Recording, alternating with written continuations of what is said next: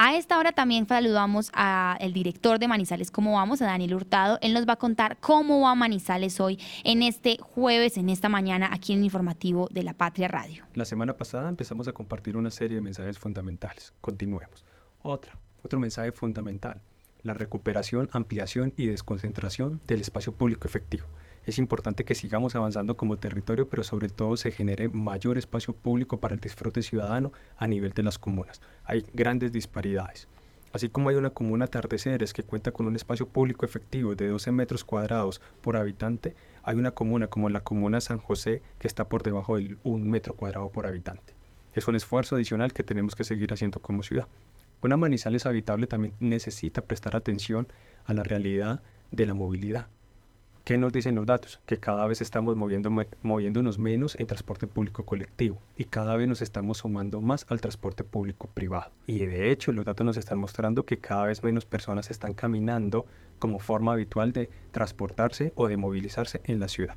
A su vez, reconocer los grandes esfuerzos que se han hecho en la ciudad de Manizales para mejorar cada vez más la calidad del aire. De hecho, algunas estaciones de monitoreo que miden este material de concentración particulado nos están mostrando que hay unas estaciones que por lo menos ya están inclusive por debajo, no solamente de la normativa nacional, sino también por debajo del máximo recomendado por la Organización Mundial de la Salud. Un reto fundamental, generar un mayor ecosistema en términos del aprovechamiento de los residuos. Recordemos, datos del año pasado que nos entregaba la empresa metropolitana de aseo EMAS by. De cada 10 kilos que llegan al, relleno sanitario, 6 son de carácter orgánico. Acá hay una discusión profunda que hay que dar para generar otro tipo de andamiaje. También es importante reconocer que Manizales goza con eh, unos indicadores positivos, tanto desde percepción, también como desde los datos duros asociados al tema de seguridad. Hay que mantener.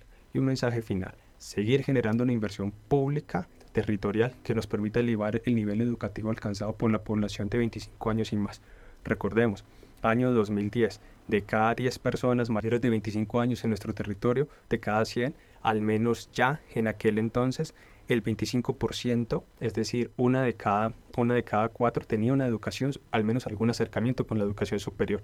Año 2021, que también es un poco reciente, ya no era el 25%, era el 34%. Hay que continuar legitimando la importancia de la educación como una forma de elevar la calidad de vida territorial. Así va Manizales.